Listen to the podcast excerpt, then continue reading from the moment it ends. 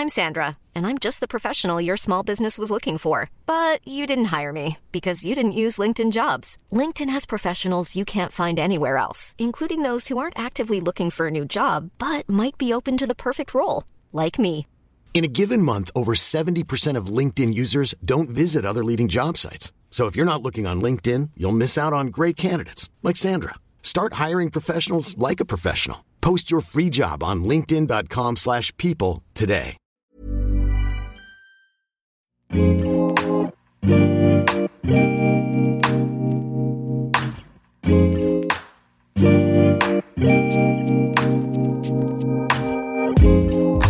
tout le monde, bienvenue sur le comptoir de la psychologie. On se retrouve aujourd'hui pour la partie 2 de l'épisode que j'ai publié la semaine dernière pour aborder justement le contre-transfert, en réponse au transfert, en sachant que quand j'ai abordé euh, le transfert la semaine dernière, j'ai quand même abordé et énoncé des euh, principes du contre-transfert parce que justement on va se rendre compte que c'est difficile de parler du transfert sans parler du contre-transfert et inversement. Juste avant de commencer, j'avais dit que j'allais euh, essayer de penser à euh, lire des avis que vous me laissez sur iTunes ou Apple Podcast. Alors aujourd'hui, je lis un avis de Aurélie qui me dit un podcast qui nous dévoile l'envers de la psychologie et nous explique sim- simplement tout ce qui pouvait paraître complexe ou lointain. Le ton est posé, le discours est fluide. Madame J nous partage son univers avec bon sens et humilité. Vraiment j'adore, bonne continuation Madame J. Ben ça c'est vraiment un avis qui me fait vraiment très plaisir, donc merci beaucoup Aurélie. C'est ce que j'essaye en tout cas de faire au mieux, d'avoir un discours assez fluide tout en étant euh, pas encore une fois dans la question du, cours euh, clair et que ça puisse être au maximum accessible, même si je sais que suivant les épisodes c'est plus ou moins évident. Mais en tout cas me laisser euh, des, des commentaires euh, comme celui-là, euh, c'est vraiment ce qui m'encourage euh, à continuer. Donc euh, je te remercie Aurélie, puis je vous remercie pour vos, autres avis, puis n'hésitez pas à m'en laisser euh, d'autres pour que je puisse les lire euh, lors des prochains épisodes, parce que c'est la seule solution que j'ai trouvée un petit peu pour vous répondre, ou en tout cas euh, être reconnaissante par rapport euh, au soutien que vous m'apportez. Donc merci. Donc on a vu euh, la semaine dernière la question euh, du transfert. Donc ce que le patient peut rejouer dans ce qu'il a vécu sur la figure du thérapeute. Donc ses désirs inconscients, ce qui- ce qu'il répète en règle générale dans sa vie. Donc on a vu que c'était vraiment la question d'un processus qui est mis en œuvre dans le cadre euh, de la thérapie, mais qui peut aussi être pensé par certains comme quelque chose qui pourrait appartenir à plusieurs espaces de la vie courante et donc de nos relations, mais que la question du transfert dans la thérapie a pour but d'être pensé, analysé comme outil thérapeutique euh, principal du psychologue. Le psychologue étant pas une figure euh, robotique absolument euh, neutre, sans émotion, vous imaginez bien qu'il y a aussi euh, un aller-retour et que le thérapeute aussi ressent quelque chose face à l'accueil d'un patient, donc euh, du- d'une personne qui a son histoire, ses vécus et un mode de relation aux autres qui lui appartient. Donc le thérapeute va ressentir également des choses dans le discours du patient, il peut être euh, très touché par le patient, mais il peut aussi être énervé, il peut s'ennuyer, il peut avoir envie de l'abandonner, il peut avoir envie euh, d'aller boire un café avec ce patient, de se dire bah ça pourrait être même euh, un très bon copain, ou euh, il peut avoir envie de rire, enfin, c'est-à-dire que le, thérapeute ressent aussi tout ça. Néanmoins, ce qui va être différent, heureusement, c'est qu'on va pas en rester là. On va pas juste se dire, ah là là, vraiment avec ce patient, c'est trop agréable, on se fend la poire, c'est tip top, euh, quelle superbe rencontre. Sinon, bah, euh, faites-vous des copains au lieu d'aller voir un psy. en tout cas, le, transfert, le contre-transfert, pardon, s'il n'est pas pensé, c'est là peut-être qu'il peut y avoir des résistances. Donc, on, l'a vu, c'est vraiment un outil thérapeutique, autant pour la compréhension. Par exemple, le patient qui me fait ressentir du maternage, comme on l'avait évoqué dans l'épisode précédent, peut-être qu'il a besoin d'être accompagné, d'être rassuré, donc là c'est ce qui va se passer lui-même dans son transfert, mais ce qui va provoquer en moi, donc c'est peut-être cette envie de, de le consoler, d'être très euh, maternant au sens où euh, j'aurais envie de, de l'aider euh, à s'organiser, à, lui dire quoi faire, à le, à le valoriser dans, dans ce qu'il fait, tout ça, euh, ça va être quelque chose qui va beaucoup me faire ressentir ça, ou à l'inverse, je vais en avoir un peu marre qu'il me prenne pour sa mère, et euh, donc j'aurai envie de, me déplacer de, de cette place-là, mais il va falloir le penser pour le transformer. Ça veut pas dire que l'un ou l'autre, il faut pas garder cette place. C'est ça qui va être important aussi dans le contre-transfert. C'est dans un premier temps de se dire qu'est-ce qui fait que dans mes ressentis à moi, j'ai besoin de le materner? Est-ce que c'est par exemple parce que ce patient n'a pas connu ça, il a peut-être eu une, défaillance ou une problématique dans ce soin-là et dans euh, le maternage, ou au contraire, euh, le maternage, c'est un lien qu'il connaît si bien que c'est presque euh, la seule façon qu'il a d'être en lien avec les autres. Donc pourquoi moi je reproduis ça où on serait tous des mères et des pères pour, pour ce patient-là? Qui ferait qu'il arriverait peut-être même pas à entrer dans des relations, je sais pas, par exemple amoureuses, parce qu'en fait, quand euh, à chaque fois qu'il rencontre quelqu'un, euh, euh, les personnes ont très envie de s'occuper de lui, mais toute la question de, de, la séduction peut pas entrer en ligne de compte. Et ce patient va me faire vivre ça de nouveau. Je dis moi, mais je parle pas d'une situation en, en particulier, hein, c'est justement l'idée de donner un exemple et essayer de, de dérouler la pensée. Et également, en tant que pratique justement du contre-transfert, ce que je pense qui est important, comme je vous disais, c'est de pas forcément tout faire pour ne pas occuper cette place. C'est que des fois, à certains moments, ça peut avoir du sens d'occuper cette place. Je pense par exemple justement aux patients qui pourraient eu avoir euh, des difficultés dans le fait d'avoir été rassurés, euh, peut-être euh, enfants ou maternés, accompagnés, valorisés. Et ben des fois, en fait, que le psychologue s'il en a conscience, qu'il reconnaît et qu'il trouve qu'il y a du sens, occuper cette place, ça peut aider le patient. De se dire, bah en fait, quelqu'un peut l'être pour moi, à ce moment, et que c'est pas dangereux, ça peut même être quelque chose d'agréable, et que ça va peut-être permettre de relancer une forme de confiance. Que en fait, euh, je pourrais être un être humain qu'on aura envie d'accompagner et de rassurer, et que je suis pas forcément toujours quelqu'un qu'on a envie de, pousser sans, euh, sans avoir une attitude bienveillante, par exemple. Donc si celle-ci euh, peut tenir et avoir du sens pour le patient, on peut être maternant en tant que thérapeute. C'est pour ça qu'en fait, tant que c'est pensé, ça va être un outil. C'est si ça ne l'est pas, pensé pour le thérapeute, que là il va avoir cette forme d'obstacle ou de résistance. L'idée ça va être de peut-être occuper cette place à un moment donné pour pouvoir permettre que le patient puisse à un moment s'en distancier aussi et que les choses puissent bouger et avancer. Donc le, contre-transfert, c'est quand même pas l'inverse du transfert. Il y a vraiment deux façons de le penser. Donc soit comme toujours en réaction au transfert, c'est-à-dire que le patient ressent ça du thérapeute, revit ça en termes de lien thérapeutique, et donc ça fait vivre au thérapeute ça. Donc le patient, par exemple, euh, apprécie beaucoup la position toujours maternante euh, du psychologue, donc sans s'en rendre compte, va toujours mettre en place un processus pour euh, toucher le thérapeute, raconter des histoires vraiment très difficiles, faire très vivre l'enfant qu'il a été avec son lot peut-être euh, de, de souffrance ou en tout cas d'incompréhension.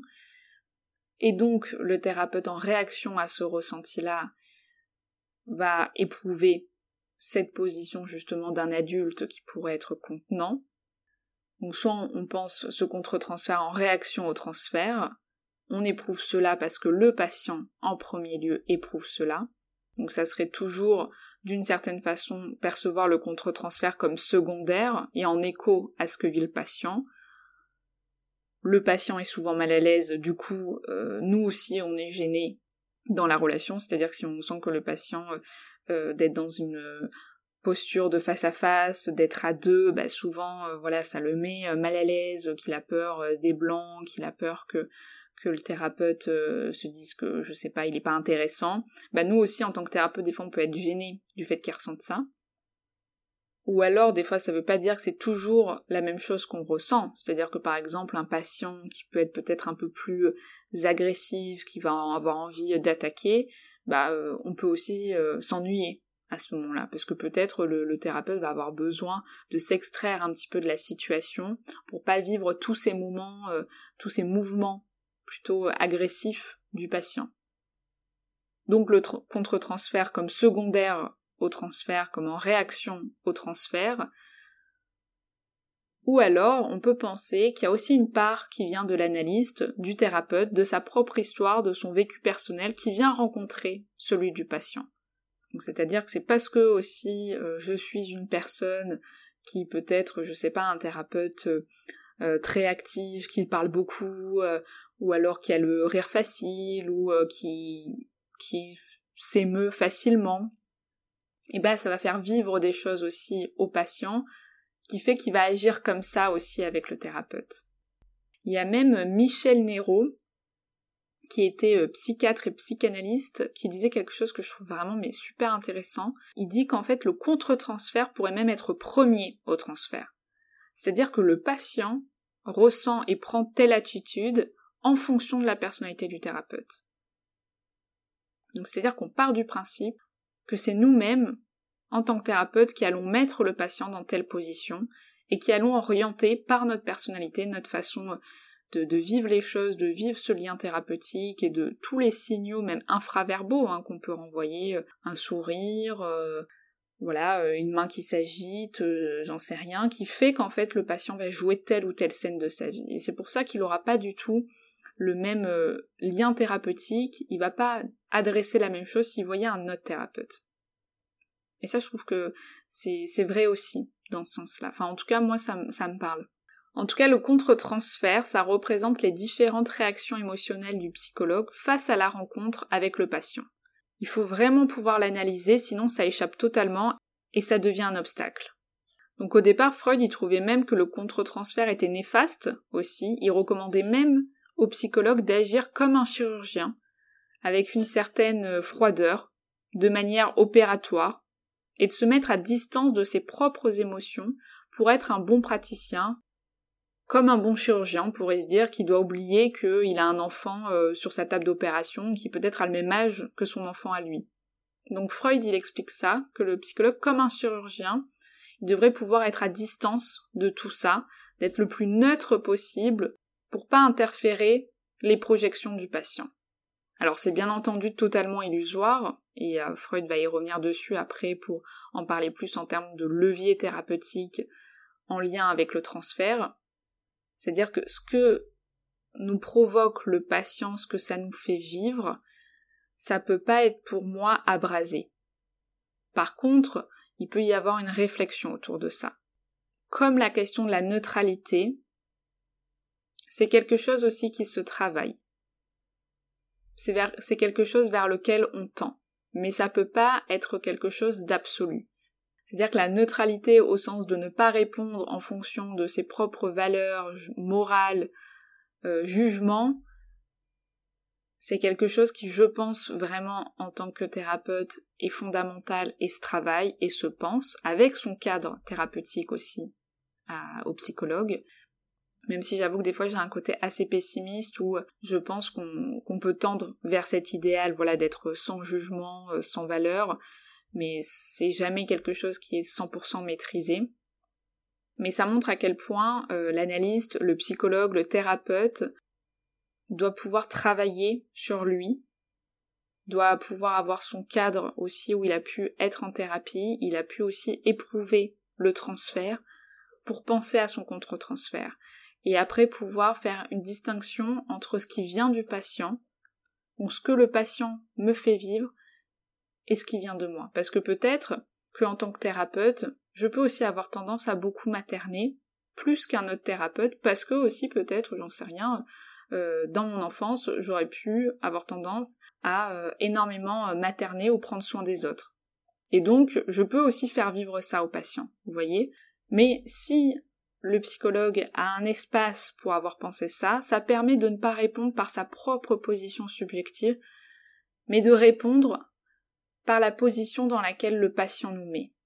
Donc c'est-à-dire, je sais que je suis par exemple quelqu'un qui euh, a pu euh, materner dans sa vie et qui va avoir euh, cette tendance-là, mais c'est quelque chose que j'ai pu penser et qui se travaille, donc je le rejoue pas avec le patient, parce que si on s'en sort pas, hein, si le psychologue rejoue avec le patient, que le patient rejoue avec le, psy, on, ne sait plus qui est qui. Hein.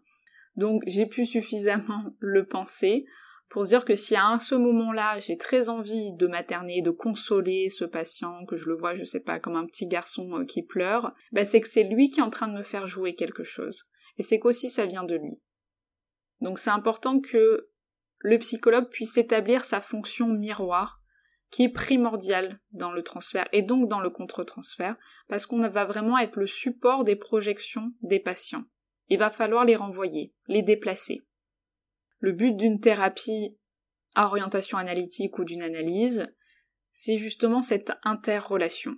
Il faut le voir toujours comme un aller-retour à interroger, c'est-à-dire qu'est-ce que vient me dire l'autre à ce moment-là, et qu'est-ce que ça me fait, qu'est-ce que ça lui fait, qui je suis pour ce patient à ce moment-là, qui il est aussi pour moi à ce moment-là, et donc ça c'est quelque chose qui se travaille dans sa propre thérapie aussi euh, au psychologue si en tout cas il se sent peut-être un peu plus dépassé ou un petit peu plus confus par rapport à ça. Et donc on n'est vraiment pas dans le discours manifeste, comme je l'avais expliqué, donc pas dans le discours où c'est le premier sens qui a du, de l'intérêt, mais plutôt dans le discours latent, donc toute la partie immergée. la partie immergée, c'est-à-dire ce qui des fois ne se dit pas, mais se répète, se ressent, se vit dans cette relation, dans cet espace-là qui est important que justement il y ait un cadre. je ferai un épisode, euh, si vous en avez envie, sur le cadre, un épisode peut-être un petit peu court, parce que c'est parce qu'il y a un cadre dans l'analyse que le transfert et le contre-transfert vont pouvoir prendre place, être pensés, être transformés, et que le patient va pouvoir s'en libérer aussi, ou comme je disais la semaine dernière, où Freud parle de liquidation du transfert, quand justement on n'est plus pris par euh, euh, ses, passions, ses désinvestissements, euh, euh, ses, tristesses, cette gêne dans la relation avec le thérapeute, dans son vécu, et que les histoires peuvent être beaucoup plus apaisées, sereines, pour pouvoir aussi que ça se déplace à l'extérieur et dans son lien avec les autres. Voilà, j'espère que ces deux, épisodes sur le transfert et le contre-transfert vous ont apporté matière à réflexion. N'hésitez pas à m'échanger justement sur vos idées, vos avis, parce que je trouve ça vraiment passionnant ces questions-là, et, euh, ce sont des vrais piliers dans l'approche thérapeutique.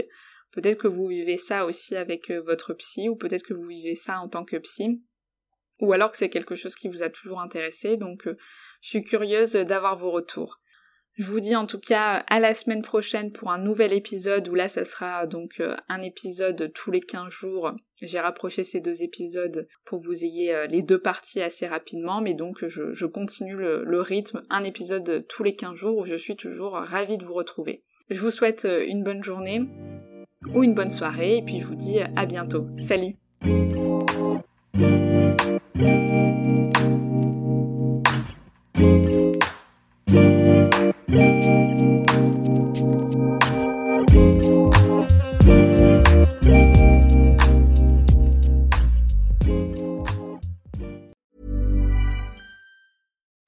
Being a little extra can be a bit much, but when it comes to healthcare, it pays to be extra and United Healthcare makes it easy with Health Protector Guard fixed indemnity insurance plans. Underwritten by Golden Rule Insurance Company, they supplement your primary plan, helping you manage out of pocket costs without the usual requirements and restrictions like deductibles and enrollment periods. So when it comes to covering your medical bills, you can feel good about being a little extra. Visit uh1.com to find the Health Protector Guard plan for you. Planning for your next trip? Elevate your travel style with Quince. Quince has all the jet setting essentials you'll want for your next getaway, like European linen, premium luggage options, buttery soft Italian leather bags, and so much more. And it's all priced at 50 to 80% less than similar brands. Plus, Quince only works with factories that use safe and ethical manufacturing practices. Pack your bags with high-quality essentials you'll be wearing for vacations to come with Quince. Go to quince.com slash trip for free shipping and 365-day returns.